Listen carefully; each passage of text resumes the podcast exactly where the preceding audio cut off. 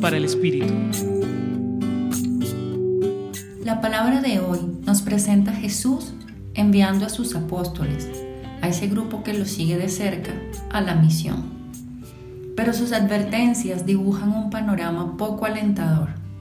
Desconfianza, persecución, acusaciones, enfrentamientos entre hermanos, y todo ello por su nombre.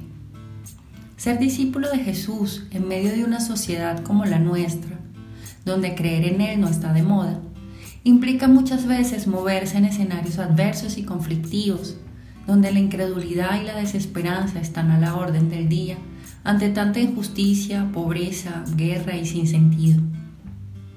Poder seguir a Jesús en medio de esas realidades tiene que ver con una meditación de los ejercicios espirituales de San Ignacio, donde Jesús, Rey Eternal, nos dice que quien quiera ir con Él deberá trabajar con Él para que siguiéndolo en la pena, lo sigamos también en la gloria.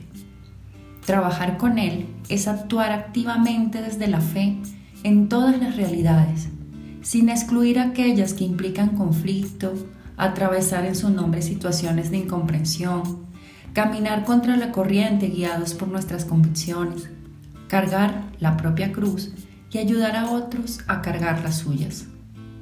Cuando este tipo de experiencias lleguen a nuestra vida, dar testimonio será nuestra misión y confiar en la acción del Espíritu será nuestra fortaleza.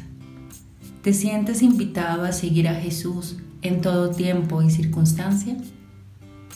Los acompañó en su reflexión Mariela Marcano del Centro Pastoral San Francisco Javier de la Pontificia Universidad Javeriana.